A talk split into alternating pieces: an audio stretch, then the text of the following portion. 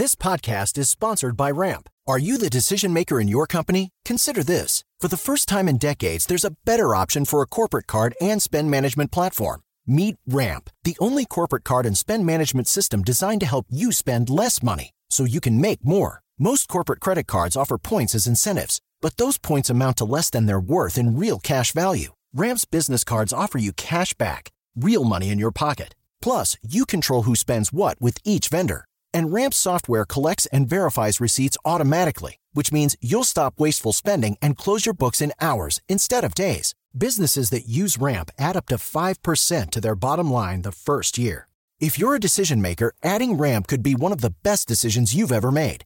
And now get $250 when you join Ramp for free. Just go to ramp.com slash easy. Ramp.com slash easy. R-A-M-P.com slash easy. Cards issued by Sutton Bank and Celtic Bank members of DIC terms and conditions apply. Tecnologia e seu impacto na sociedade. Digital de tudo. Digital de tudo. Com André Miceli.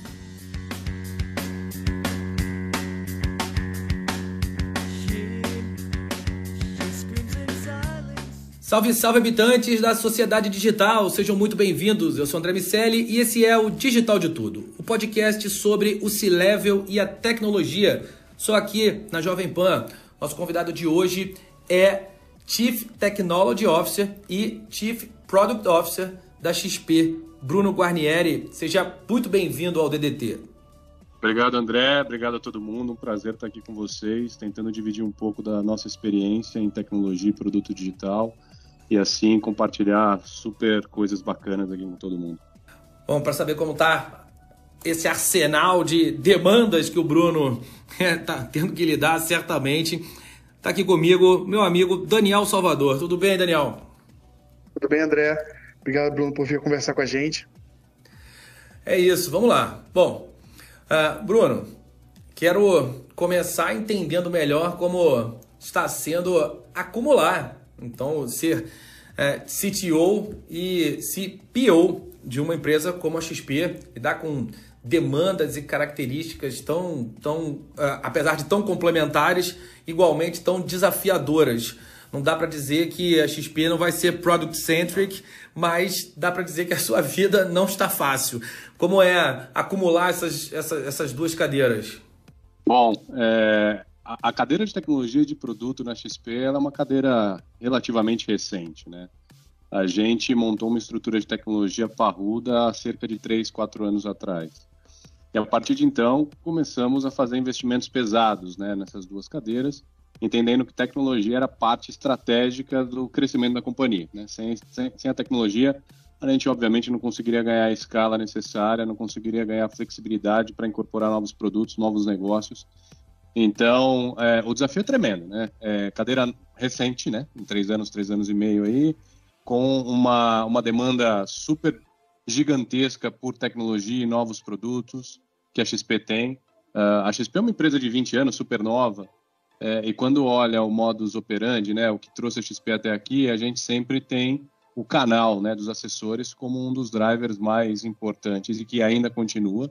Só que a gente conseguiu e quer colocar a experiência digital como parte integrante dessa experiência do cliente também.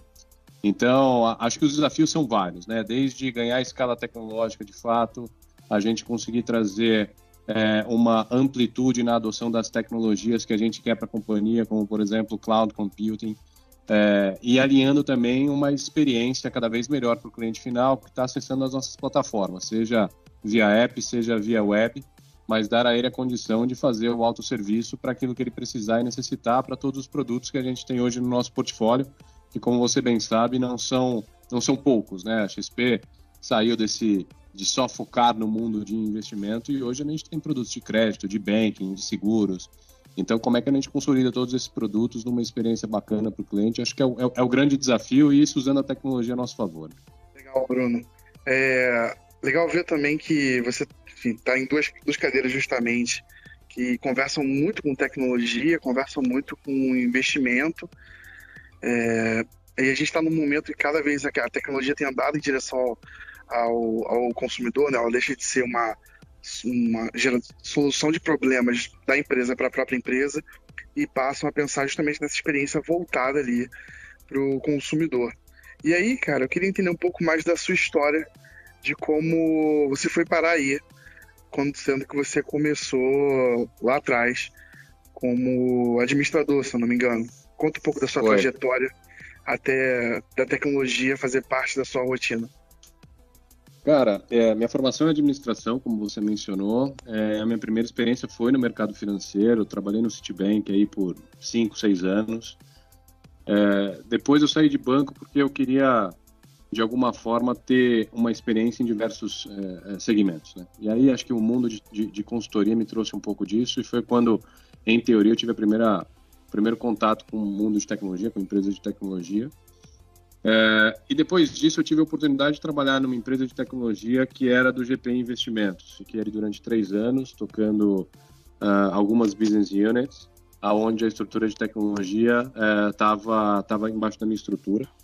É, foi efetivamente a primeira vez que eu tive contato no dia a dia, né, trabalhando efetivamente com times de tecnologia e ali, é, isso foi em 2012, né, ali você já, já, já comecei a, a entender que a, a, tecnologia, no final das contas, ela não é só um meio, ela é parte da estratégia de fato. As empresas que não tiverem tecnologia como parte da estratégia, na minha visão, elas estão tão fadadas em algum momento ao fracasso. É, e depois disso, eu tive a oportunidade de trabalhar no Mercado Livre, é, tive a oportunidade de, de, de é, tocar o um marketplace aqui no Brasil, e, o Mercado Livre é uma empresa de tecnologia, é, e quando me fizeram a proposta e a oportunidade de vir para a XP, era para trazer um pouco dessa experiência em empresas de tecnologia para a XP, para que a gente conseguisse, de alguma forma, acelerar todo esse processo de transformação que a gente vem fazendo nos últimos três anos. Então, acho que a, a, a bagagem vem de empresas de tecnologia, empresas vanguardistas em tecnologia, é, e aí, obviamente, contribuir para o momento da, da, XP, que é um momento brilhante de crescimento e, e tecnologia passa a ser é, de vez parte da estratégia corporativa.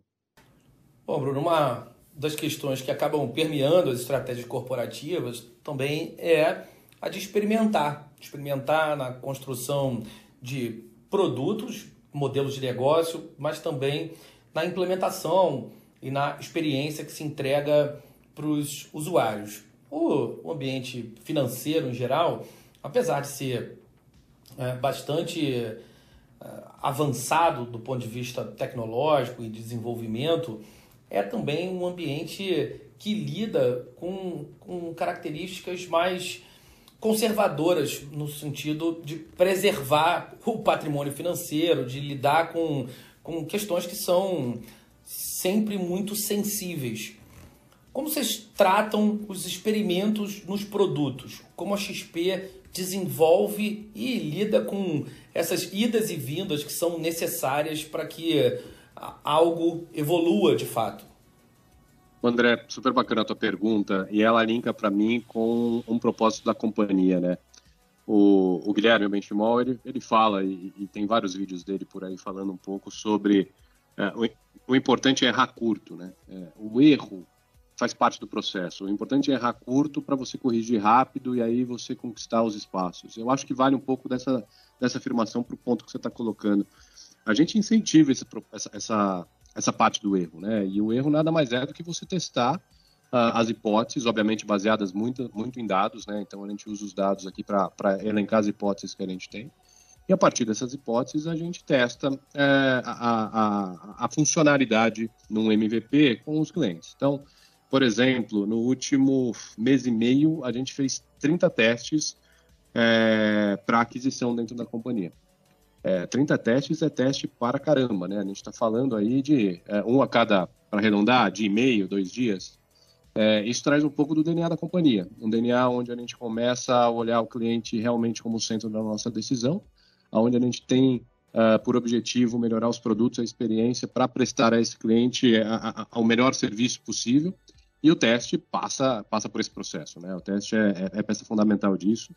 Uh, e a gente tem uma, uma, uma, frase, né? Que todo mundo fala que MVP é o, é o, o, o que todo mundo persegue. De fato, a gente tem os nossos MVPs, mas no final, o que a gente gostaria de ter é um é, é minimal lovable product, é, onde o cliente ama ou gosta daquele produto e depois a gente acaba escalando isso com tecnologia. Então a gente vai fazendo esses testes até o momento onde a gente enxerga que o cliente está super satisfeito de fato e aí faz o, o, o, desenvolvimento e o lançamento em massa, tá? Então, uh, se, se, eu pudesse resumir em uma frase, seria essa frase do Guilherme, de que uh, o erro é super permitido, é incentivado de, de, de, de todos os lados da companhia, mas a ideia é errar curto, corrigir rápido e escalar. Legal, Bruno. Chegou a mencionar no meio da, da sua frase como Sim, né? me parece que 30 testes em um mês e meio é um volume grande, né? Acho que poucas empresas são capazes de fazer isso com primor e medir, de fato, acompanhar, acompanhar esses resultados para poder, de fato, aprender e usar esse feedback, né? Acho que isso é uma, a companhia mais inteligente, com certeza. E, mas a minha dúvida agora vai sobre justamente o uso de dados, né? A gente sabe que, obviamente, a XP, assim como as grandes empresas do Brasil estão buscando ali respeitar a LGPD, é, sem, obviamente, ferir o anonimato e o uso de dados sensível, mas queria entender um pouco do que você entende, como é que é hoje a análise de dados da XP e que tipo de inteligência vocês, vocês, vocês tiram do que vocês têm de massa de conteúdo hoje. Legal, Daniel. É, a estrutura de dados na XP, assim como eu mencionei de produtos digitais e tecnologia, ela é super recente, né? A gente tem a nossa estrutura de dados, nosso data lake, realmente é, de pé há, sei lá, dois anos, por aí. É, e desde então, obviamente, a gente vem fazendo todo um, um exercício e um, e um, investimento pesado na ingestão desses dados que existem na companhia dentro desse data lake para a gente ter a oportunidade de capturar as informações, como você bem mencionou, respeitando a LGPD e tudo mais, é, mas que possam servir de insumos para a gente acabar melhorando nossos produtos, nossos serviços, experiências e assim vai, né? Então, um, dos, um dos uh, desenvolvimentos que a gente fez utilizando dados é um pouco do que é, o mundo de e-commerce, né, e a, e a, passagem pelo Meli fala um pouco sobre isso, traz é a história do Next Product to Buy. A gente começou a analisar dentro da nossa base o comportamento de compra de determinados clusters de clientes. Uh, e a partir desse comportamento de compra, a gente começou a oferecer produtos a esse cliente na, uh, nas plataformas, né, app web, que ele estaria mais interessado, que faria mais sentido para a jornada dele. É, então, é, é, eu vou dar um exemplo fictício aqui, né, mas imagina que tem um cliente que ele tá, ele tem um perfil mais, sei lá, conservador, ele está em produtos de renda fixa, e a gente enxerga na base que perfis como o dele, cruzando diversas informações, o próximo produto é previdência, por exemplo a gente faz uma oferta de previdência dele na jornada dele dentro do app, dentro da web, é, permitindo a ele que ele tenha é, acesso a produtos que talvez ele tivesse que é, de alguma forma navegar pela plataforma. E ele está mais, como a gente usou dados, ele está mais suscetível a adquirir aquele produto que faz mais sentido na jornada dele, no momento dele. Então a gente tem usado dados efetivamente para melhorar a oferta para o cliente final, para que ele se sinta de alguma forma mais amparado para que a experiência dele seja a melhor possível. Então, esse daqui, obviamente, é, é um dos exemplos que a gente tem de uso de dados, uh, mas a gente tem uma agenda super forte. Uh, a gente entende que dados é, é, não, não, é o futuro, é, é, o passado, na realidade. Então, se você pegar diversas empresas mundo afora, elas usam dados para prover soluções cada vez melhores para os clientes delas, e a gente pensa o mesmo. Então, a gente tem uma agenda bastante forte aí nos últimos meses, ano, uh, de investimento na, na, nossa estrutura de dados, seja em tecnologia ou seja em efetivamente pessoas ali para a gente uh, conseguir fazer as análises relevantes que a gente precisa fazer. O Daniel perguntou de dados, vou perguntar de cibersegurança, uh, ainda mais depois da pandemia.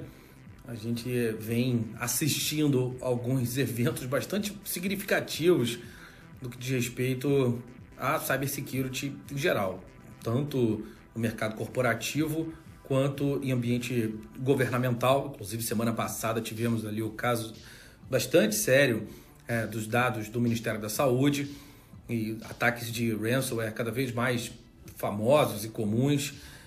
E um ambiente que se apresenta de trabalho híbrido, de vida híbrida. O que acaba demandando não só mais tecnologia, mas também uma cultura de segurança maior do que, no geral, as empresas têm. Como vocês têm olhado para esse tema, Bruno, sobre esses dois aspectos, o aspecto tecnológico e o da cultura necessária para que enfim, alguém não caia numa, num phishing, em algo de engenharia social, em ações mais simples, mas que podem ser igualmente danosas para a empresa? André, a gente tem uma estrutura bastante robusta de cyber, é, que já está atuando fortemente pelos últimos, não sei, quatro, cinco anos. Aí, né? É, a gente está tá no mercado super regulado, né? A gente está no mercado de instituição financeira com, com, com, ações abertas na Nasdaq, então quem regula a gente é a SEC. É, então é um mercado bastante regulado, bastante em cima, então naturalmente a gente tem que ter, tirando todo esse aspecto que você colocou, né? Mas naturalmente pelo, pelo, pelo mercado, pela pela condição que a gente está nesse mercado, a gente tem que ter a, a, a, maior segurança possível em cyber. Quando a gente vai pelo ângulo que você está trazendo, é, é, é, um ângulo que você, não tem mais como fugir, né? É, essas, é, esses acontecimentos, para mim, eles vão ser cada vez mais constantes, é, seja para provar alguma tese, ou seja pelos motivos que forem. É, eu, eu, eu, eu, entendo que as empresas cada vez mais vão investir, tem que investir em cybersecurity, porque isso aqui é vital. imagina você ficar um, dois, três, cinco, dez dias sem operar por conta de uma invasão. É, então a gente aqui na XP a gente tem de novo essa estrutura que, que ela é um misto de tecnologia com a nossa estrutura de riscos, é, olhando muito para tudo isso que você falou, né? Poxa, é, ransom, é, é, phishing, é, todos os todos os, os pontos de ataque que a gente pode sofrer. A gente tem processos bastante robustos, tecnologia bastante robusta. Então, quando a gente fala em tecnologia hoje, se a gente olhar cyber, ela é está brigando para ser a primeira em termos de investimento, né? A primeira linha de investimentos que a gente tem dentro da companhia. É, porque a gente realmente acredita que a, a, o sucesso da companhia é o sucesso dos clientes, né? Então, imagina uma, uma empresa onde você tem os seus uh, investimentos, é, puxa, correr qualquer tipo de risco de ser é, atacada e, esse, e esses investimentos de uma hora para outra sumirem, né? Eu acho que é o, é o, grande é o grande mote aqui das instituições financeiras, aonde os clientes realmente colocam os seus investimentos. Então, para a gente é super relevante, é uma agenda prioritária, investimentos pesadíssimos, é, e a gente tem é, a gente tem a clareza de que a gente nunca está tá, tá, tá 100% livre de nada, por isso que a gente continua fazendo os investimentos. Né? Acho que o grande risco é quando você entra num platô porque você está super coberto é, em tecnologia, pessoas, regras, o que seja, e os investimentos acabam diminuindo. É o que não acontece aqui. A gente tem uma agenda, de novo, muito forte de investimento de pessoas, de tecnologia, é, buscando solucionar qualquer tipo de, de problema novo que possa aparecer no mercado e se antecipar isso. Tá? Então, eu acho que hoje é a nossa principal uh, agenda aqui, é, essa de cyber. Tá? É, Bruno, você mencionou no meio da sua frase o quanto a XP está no mercado hiperregulado, hiper né? Eu acho que a gente tem diversos setores aqui no Brasil que são assim, é, mas, mas de fato, acho que a XP, como lida com dinheiro, investimento das pessoas, a previdência das pessoas, de fato tem órgãos públicos com um olhar mais dedicado a, a realmente cumprir com as regras que estão em vigor. É, acho que quem olha de fora e vê a XP como uma empresa inovadora que é, não, não, não consegue assumir ou não consegue entender. É, enfim, acho que algumas empresas acham fácil inovar sendo do tamanho da XP. Mas, da minha perspectiva, eu vejo que é, difícil você mover e inovar como empresa grande, não só isso, como uma empresa altamente regulada. E aí eu queria entender como você, na sua posição, ver justamente a inovação em termos de uso de tecnologia e de produtos numa empresa desse porte e altamente regulada. Vamos lá. É, aí, Daniel, eu, eu acho que tem um, um conceito que é essa história da regulação. A gente está no mercado regulado, queira ou não queira. Então, isso daqui faz parte do, do, do, nosso processo, do nosso dia a dia, né? Obviamente que os testes ou a inovação que a gente faz, a gente busca é, sempre solucionar um problema ou é, melhorar a vida do cliente, respeitando todas essas regulações. Então, isso daqui é parte do nosso processo, não tem como fugir e está tudo bem, é, é, é, um pouco disso. Quando a gente olha para a inovação, não necessariamente eu preciso fazer inovação pela inovação e não necessariamente a inovação também vai contra alguma regra que existe em algum órgão regulador. É, você falou do tamanho da XP, né? Hoje, né, a XP está com mais ou menos em tecnologia umas 1.600, 1.700 pessoas, tá? É, e, obviamente, não é só o time de tecnologia que busca inovação e que olha para a inovação. A gente tem esse, esse mantra como parte da, da cultura da companhia, um dos nossos valores, inclusive. Né? É, e aí, tecnologia passa a ser parte integrante, obviamente, desse processo de inovação e fundamental, vira um motor da inovação. É, e quando a gente olha a tecnologia linkada a esses pontos é, é, regulados, né, como você mencionou, a tecnologia vem para facilitar. Então, sei lá, tem, tem alguma regulação XYZ de, de algum órgão regulator, o que a tecnologia vai fazer é me dar escala para eu conseguir cumprir com as regulações necessárias e existentes, mas ao mesmo tempo eu não precisar dedicar pessoas para isso. Né? Eu vou ter um, um, um, sistema que de alguma forma vai me ajudar a escalar toda a operação para atender qualquer necessidade do regulador. Isso vale para a inovação também. A gente busca a inovação, obviamente, naquele conceito que eu falei anteriormente do MVP. A gente faz vários testes dentro da companhia, a gente busca inovação, seja de tecnologia, produtos, serviços, experiência, o que seja. É... E aí, obviamente, depois escala com a tecnologia. Então, para mim, a tecnologia vai ser parte fundamental da inovação, mas não é só isso. Né? Tecnologia pela tecnologia. Uma vez eu, eu, eu ouvi um, um, um, um ex-chefe meu falando que, poxa, tecnologia pela tecnologia, basicamente é você é, gastar dinheiro. Ela tem que fazer sentido para o teu business, ela tem que fazer sentido para aquilo que você quer como futuro estratégico da companhia. Não adianta colocar tecnologia pela tecnologia, porque não vai trazer isso. E acho que é um, é um pouco disso, né? A inovação vem um pouco disso. Por que, que eu estou colocando a inovação ali? O que, que ela está facilitando o meu dia a dia? O que, que ela está trazendo de escala para a companhia? O que, que ela está trazendo de melhoria de experiência para o cliente? O que, que ela está trazendo de possibilidades de negócios que eu não tinha antes? É, e, obviamente, tudo dentro dessas regulações todas que você falou. Né?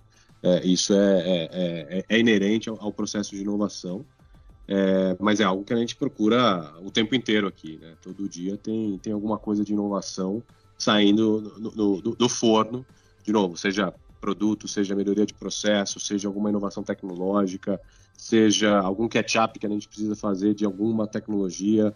É, como é que a gente consegue acelerar isso? Né? Isso, é, isso é um, é um dos pontos que a gente tem aqui dentro. Né? Puxa, se eu tenho alguma.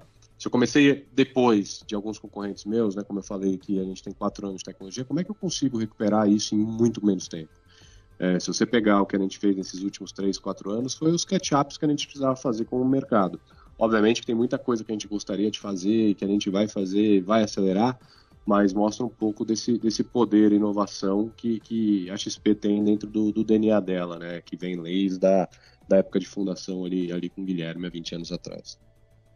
Você fala dessa mentalidade de inovação que acaba extrapolando a área de tecnologia, que é do nosso entendimento também como a inovação tem que ser, né? ter um departamento de inovação significa provavelmente a empresa não olha para a inovação de uma maneira pervasiva, com um aspecto cultural.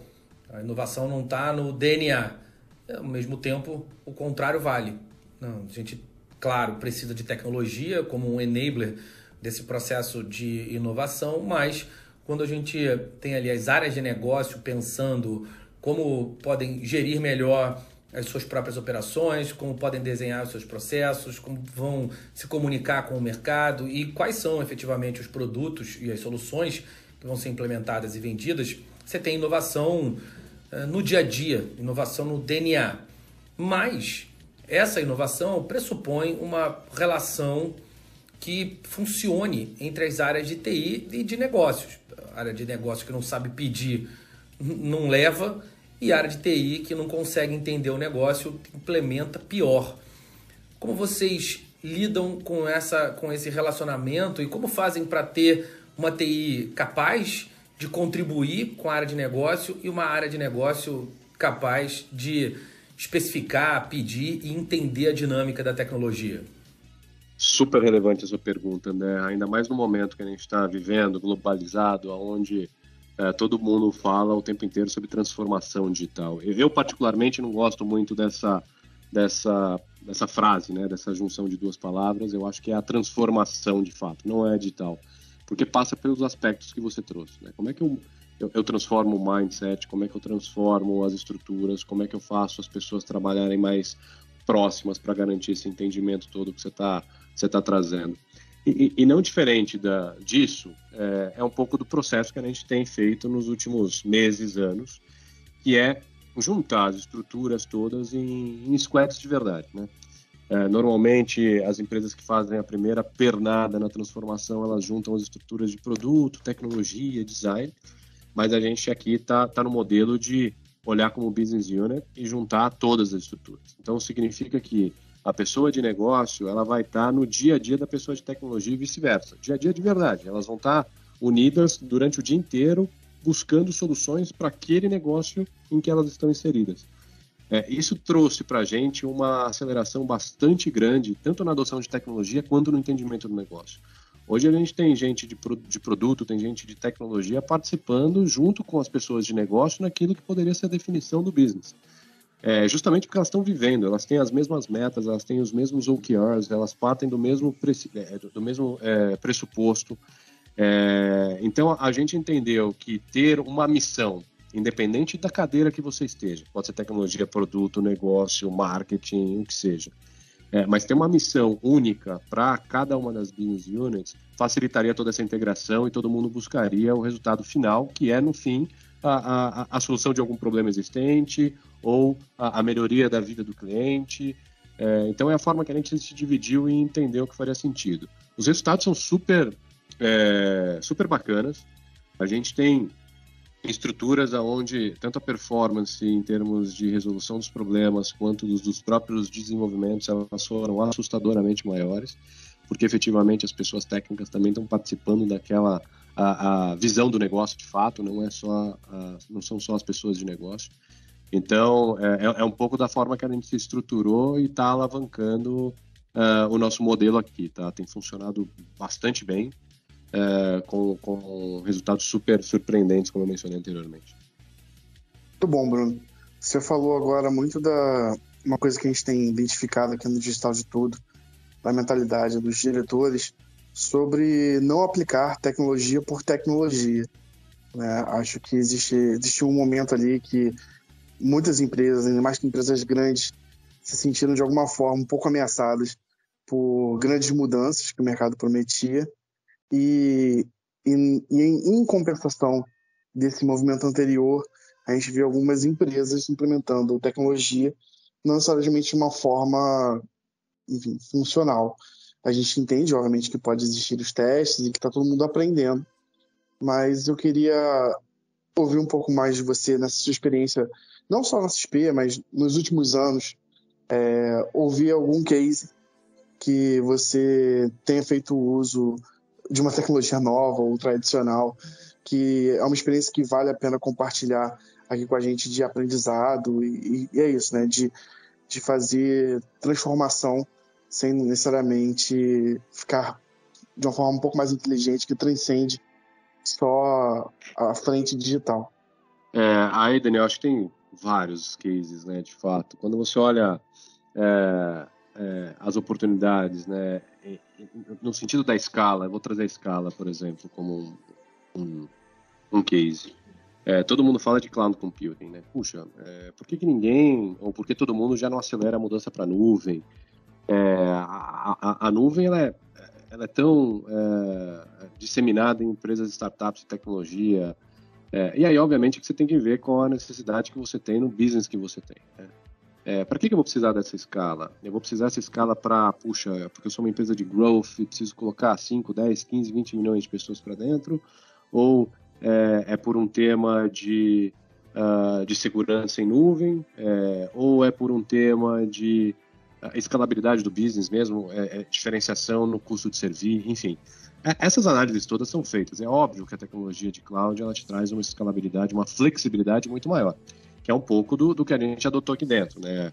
A gente, por exemplo, começou o nosso case de é, digital banking em cloud. É, até então, a XP ela ainda estava no modelo mais on-premises, né? E aí, a partir desse momento, a gente começou todo o nosso processo de subida das nossas aplicações em cloud também. É, esse, esse, é só um dos exemplos, mas eu não estou nem colocando uma tecnologia super nova, né? Essa tecnologia tem anos, décadas. É, mas é algo que as pessoas, é, nas cadeiras diretivas, elas precisam uh, avaliar. Puxa, qual é o momento? Eu preciso fazer esse investimento agora ou não? O que, que isso daqui vai me trazer é, de médio e longo prazo. É, aonde eu posso fazer o um investimento de fato? Porque também tem essa história, quando você olha toda a estrutura cloud, ela é uma estrutura cara. É, se você for pegar um para um, ela vai sair mais cara do que a tua estrutura anterior, só que ela traz outros benefícios diversos. É, então, esse daqui é um case. Outro case, por exemplo, é inteligência artificial também. Puxa, bom, vamos colocar inteligência artificial na operação de. Vou dar qualquer exemplo aqui, né, na, na experiência digital do cliente. Puxa, mas a gente precisa disso? Talvez não tenha um gargalo maior onde a gente possa colocar isso. Um exemplo disso a gente colocou na nossa, na nossa é, é, jornada de atendimento. É, a gente tem uma, uma, parceria com um provedor é, internacional, é, aonde a gente consegue usar toda a inteligência artificial para retroalimentar os nossos é, sistemas, é, seja bot ou seja qualquer outro sistema que a gente tem, e assim atender cada vez melhor o cliente. Então a, a, a dinâmica foi, puxa, como é que eu atendo melhor o meu cliente num espaço mais curto de tempo, provendo a ele um serviço melhor? E a tecnologia foi a resposta para esse é, exemplo específico e depois a gente acabou ganhando escala. Então, acho que também depende muito do, do momento de empresa para empresa, qual é o objetivo das companhias, mas usar a tecnologia só pela tecnologia, né, você vai trazer uma entropia gigantesca para a tua companhia, uma complexidade de gestão tecnológica grande e que não necessariamente está linkada ao teu objetivo corporativo de longo prazo, é, que é um pouco do que a gente tenta fazer aqui. Então, a gente tem uh, os nossos objetivos de, de, de, longo prazo como companhia, estratégicos, corporativos, e a gente tem alguns objetivos internos de tecnologia que vão trazer aquele objetivo de longo prazo estratégico cada vez mais perto, né? Então, ao invés da gente fazer algo que a gente queira fazer em seis, sete anos, a gente tem a missão de fazer isso em três ou quatro. Aí sim, aí a tecnologia faz, faz sentido para a companhia, tá? Bruno, para a gente fechar, qual a perspectiva para o uso das novas tecnologias. A gente tem visto uma mudança substancial na sociedade que ora acelera e ora é acelerada pela inserção de tecnologias de toda sorte. Ainda mais agora com o metaverso, um, uma grande discussão sobre o uso de blockchain, criptomoedas, as tecnologias de social analytics a gente já conversou um pouco, mas é, quero ouvir de você sobre essa adoção, adoção do novo e as expectativas para as entregas que a XP vai fazer nos próximos meses, nos próximos anos, apesar de, claro, toda a dificuldade de se fazer planejamentos de longo prazo, ainda mais depois da pandemia. O coronavírus nos ensinou que nem sempre isso é possível. Como vocês estão olhando essas novas tecnologias? André, é, eu acho que a gente vive num momento onde a, o ciclo tecnológico está mais curto do que era lá atrás. Né?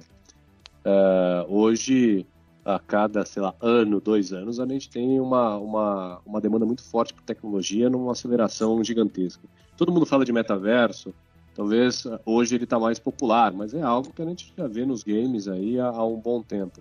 Só que como uh, a gente hoje vive num mundo muito mais digitalizado, a partir do momento que se enxerga uma oportunidade com a nova tecnologia, isso escala muito rápido. Então, para mim, os, os, os, ciclos são muito mais curtos e cada vez mais vão ficar mais curtos. Blockchain também é algo que se fala, puxa, sei lá, 10, 12, 15 anos, é, e que hoje está é, tá sendo usado para qualquer coisa, né? A gente, a gente tem processos de NFT que dependem de blockchain, a gente está falando de cripto, enfim. Então, acho que Acho que a gente vive num momento pós-pandemia onde a digitalização está tá acelerando essa, essas, essa, essas curvas de adoção, ao meu ver. A gente olha aqui uma perspectiva muito positiva para tudo isso, porque no final das contas a tecnologia, se fizer sentido ao business, né, se fizer sentido ao negócio, ela vai a, acelerar o negócio, ela vai de alguma forma melhorar a experiência do cliente, a vida do cliente, que no final das contas é, é o grande foco. Então a gente vê com uma perspectiva bastante grande. Né? Quando a gente olha o nosso mercado, você comentou sobre criptomoedas, é, de novo, criptomoeda é algo relativamente antigo, é, mas agora ela ganhou uma, uma, notoriedade né? no último, sei lá, ano e meio, dois anos, é muito grande. Né? Você tem uh, N, N casos de, de, de, criptomoedas nascendo que, puxa, não se imaginava.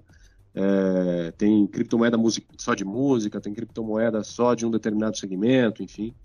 É, então, é, é, algo que, obviamente, a gente enxerga, né, toda, toda essa estrutura digital asset, a gente enxerga como uma evolução do mercado, é, que, de alguma forma, a, a gente quer estar é, é, tá olhando. É, a mesma coisa quando você fala de, de blockchain e tudo mais.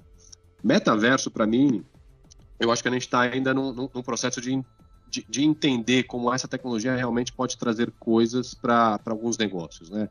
É, para negócios de games, isso já está dado. Para alguns negócios mais tangíveis, está dado. Né? A gente viu uh, semana passada um, um, terreno em Nova York sendo comprado por algumas dezenas de milhões de dólares. É, essas coisas estão dadas. Agora, quando você olha serviço, puxa, como é que o serviço vai se encaixar aí? É, é, é um pouco do quebra-cabeça que eu acho que a gente está tá, tá fazendo. Aí eu estou falando de serviços é, financeiros e, e, e, e, do mercado que eu estou, né? Agora, criptomoeda, para mim, ela já está dada. É, ela, ela, de alguma forma, vai fazer uma disrupção gigantesca nesse mercado, é, mais do que já está fazendo, na minha opinião. É, não é à toa que tem empresas incumbentes é, de mercado financeiro, né, de, de, de, de, meios de pagamento, que participam da cadeia de meios de pagamentos que já estão, de alguma forma, com o pé nesse mercado, fazendo aquisições de companhias. a gente acredita muito é, em criptomoedas de fato e todos os ativos digitais é, que vão disputar cada vez mais esse, esse mercado. Então, para a gente é, é, uma agenda super é, prioritária, uma agenda super é, importante aqui dentro. Legal ouvir isso de uma empresa que, por mais que seja uma empresa nativa digital, uma empresa que tem já inovação no DNA, é, que seja uma representante da, da, da, estrutura econômica vigente. Olhar, ouvir isso e, e entender esse olhar de uma empresa como, como vocês é, é bastante significativo. Muito legal. Bom, isso nos... faz parte daquele Diga. DNA de. de é aquele, acho que faz parte de um pouco daquele DNA de inovação nosso, André, que eu comentei anteriormente, né? A gente tem esse olhar o tempo inteiro para tudo. Uh, por exemplo, quando a gente está falando de cripto, hoje a gente tem fundos já atrelados a cripto, a gente tem uh, COI sendo comercializado pela tesouraria atrelado a cripto. Então é, é, um pouco, é um pouco se adaptar ao momento que a gente vive e aproveitar da melhor forma possível. É, é esse o nosso, o nosso DNA mesmo. Concordo totalmente e muito mais eficiente do que tentar remar contra essa maré. Faz, faz todo sentido, Bruno. Você que nos ouve, agora está chegando a nossa TV. O canal Jovem Pan News já está no ar. Dá um confere aí na sua TV por assinatura e fique por perto. Meus amigos, semana que vem tem mais Digital de Tudo. Por aqui a gente fica com Bruno Guarnieri, que é CTO e CPO da XP. Bruno, muito obrigado. Muito legal o papo. Obrigado, André. Obrigado, Daniel. Foi um super prazer falar com vocês e dividir um pouco da nossa experiência aqui. Meu amigo Daniel Salvador, até o próximo DDT. André. Um abraço, Bruno. Fica ligado que aqui tem sempre a história de uma empresa que a tecnologia está ajudando a mudar. Um grande abraço para todo mundo. Tchau, tchau. Tecnologia e seu impacto na sociedade. Digital de tudo. Digital de tudo. Com André Miscelli.